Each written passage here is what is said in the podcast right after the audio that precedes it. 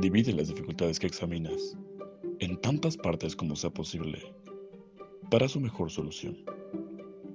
René Descartes